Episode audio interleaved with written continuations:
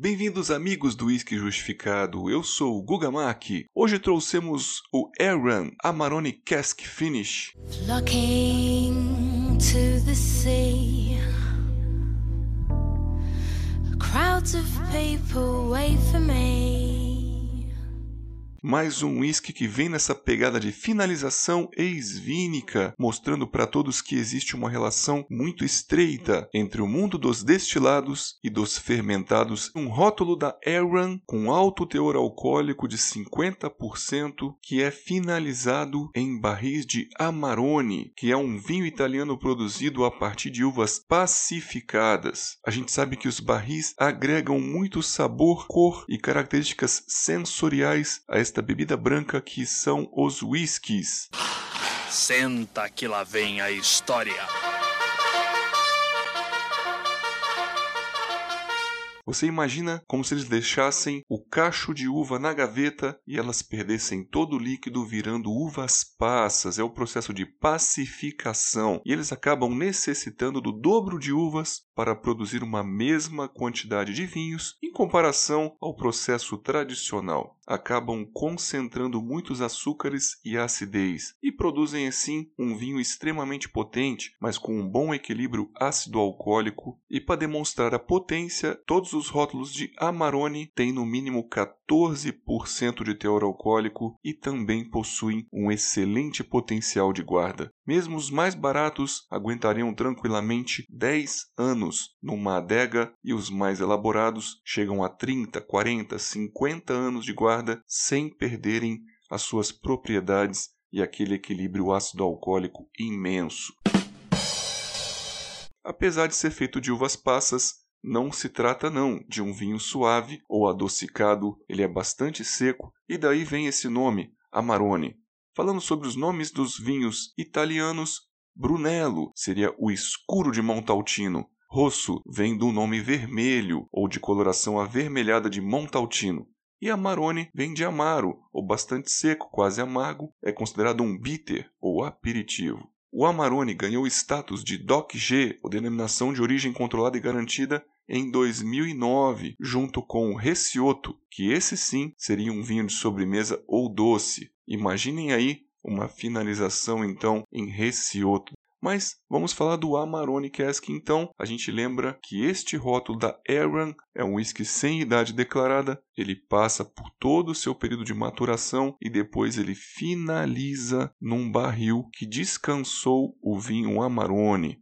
Então, como ele não tem corante, toda essa cor mais dourado oxidado, até mesmo avermelhada, vem dos barris, tanto os barris que maturaram quanto os barris que finalizaram o whisky. A gente deu uma nota de 4,5 de um total de 5, dizendo a todos que realmente foi um dos melhores acabamentos vínicos que a gente degustou, frente aí a outros que já justificamos, como Tulibarden, o Glen Murray Cabernet e até mesmo o Bunahoven, o Erina Griná. Sem falar aqui do teor alcoólico de 50%, acaba sendo uma bomba frente aos outros concorrentes, e a gente sabe até mesmo que a destilaria gosta desse teor alcoólico, pois tem o Sauternes e o Port Cask Finish também com 50%. Aqui no Brasil, teve a sua importação oficial feita pela Single Malt Brasil. O Robert Burns tinha um preço muito acessível, vinha na versão blended e também na versão single malt. Um dos whiskies mais polêmicos desta destilaria foi o Aaron Lohanza, pois alguns reviews um pouco polêmicos citaram uma percepção sensorial um pouco mais ácida, azeda. Nós interpretamos estes toques cítricos ácidos com bastante frescor e azedos como um maracujá. Isso virou para a gente uma identidade de que o Aaron geralmente tem um cheirinho tropical, principalmente puxado para um ácido e maracujá. A gente lembra que a ilha de Arran, de acordo com a Scotch Whisky Association, separaram em macro-regiões algumas ilhas como Mull, Arran, Orkney e até mesmo a ilha de Jura foram incorporadas à região das Highlands. Ele entra numa localização Highlands Islands. Em 2019, a destilaria mudou todo o design de suas garrafas e rótulos. A gente está aqui com a versão do rótulo mais antigo, a gente acha até mais bonito. Airrun 10 anos também foi citado em várias revistas como Malt Advocate como um dos whiskies mais distintos dos últimos 20 anos. Então, meus amigos, não é um single malt simples, merece respeito, apesar de algumas opiniões bem polêmicas. A gente continua divulgando essa destilaria como uma coisa muito nobre e este Emarone Cask realmente é um dos melhores da série Cask Finishes. Antes de falar da percepção sensorial, a gente achou muito interessante essa finalização, pois serviu também para um casamento ou mariage de todo o conjunto. Ele tem uma passagem geralmente por barris de carvalho americano, também existe uma porcentagem de barris de carvalho europeu que agregam uma picância e bastante característica sensorial. Então essa finalização acabou estreitando algumas camadas e arredondou todo o conjunto.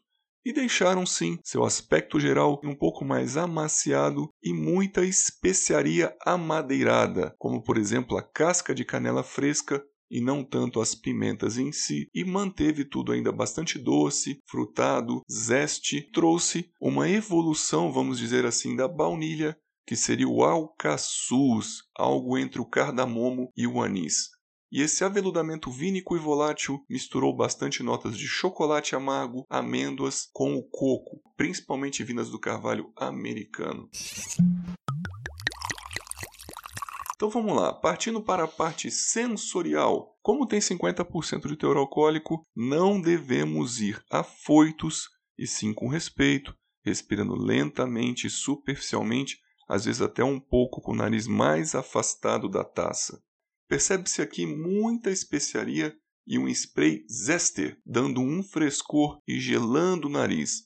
Essa geladinha no nariz, obviamente, pode ser do teor alcoólico alto, que é 50%, mas lembram enormemente uma casca da laranja e seus óleos e resinas, aquele aerossol que é jogado ao ar quando você espreme a casca das citros. Existe também um dulçor e um aroma muito delicioso de alcaçuz doce, que isso aqui seria uma variante, evolução da vanilina ou da baunilha. Lembra muito aquelas jujubinhas azuis, aquele jelly beans azul, que é bem doce. A destilaria acaba colocando no rótulo aqui como manjar turco, que seria aquela gelatina doce em goma com algum açúcarzinho por cima. Então a gente teve uma interpretação bem parecida, puxou um pouquinho diferente, mas é aquilo ali. A sua porção frutada acaba abrindo muito, inclusive com algumas gotas de água, e aparecem sim cascas de mamão, além de cerejas pretas bem azedinhas e outras cítricas em geral, porém puxando mais para o zester ou suas cascas e também o floral de laranjas. O maracujá está aqui como uma identidade da Aaron mas está mais na forma de mousse ou cozido, junto com mel e cera de abelhas. Slantia. Na fase bucal, ele é um whisky bastante interessante, não se comporta tão ácido e nem tão picante, ele tem um arredondamento e o álcool aqui realmente é a estrela. Com 50% de teor alcoólico, ele se comporta bastante equilibrado é potente e pesado na boca, bem salivante e gera aquele calor da vasodilatação alcoólica. E você percebe até que o aquecimento da bebida também faz evaporar mais o álcool, que é perceptível no retroolfato. A correspondência nasal bucal dele é muito boa, trazendo sim as notas doces de mel, baunilha, alcaçuz lembram mesmo essas balinhas ou o manjar turco. Ele realmente é um whisky que preenche todo o palato e marca presença. E após a deglutição, a persistência gustativa é bem longa, mantendo uma salivação e um residual de boca com aquela percepção resinada e zester em todo o palato. Então vamos caminhando agora para a conclusão, dizendo que com 50% de teor alcoólico, quando a gente abre a garrafa, ele já começa a perder a BV e quando chega no meio da garrafa, realmente ele está no seu auge. E fica assim um whisky muito bom de tomar. Essa nota de balinha de alcaçuz e a baunilha picante, por ter esse maracujá um pouco mais cozido, indo mais para o mousse, ele poderia ser um whisky que você pode degustar na sobremesa, junto com um mousse de cítricos com bombom de licor de cerejas. E poderia ser também degustado com um prato principal, e aí a sugestão seria de um salmão ao molho de maracujá. Meus amigos, eu fico por aqui. O meu nome respeito pela destilaria Aaron e são um dos meus whiskies preferidos. São fortes e de respeito. Eu fico por aqui, espero vocês nos próximos podcasts.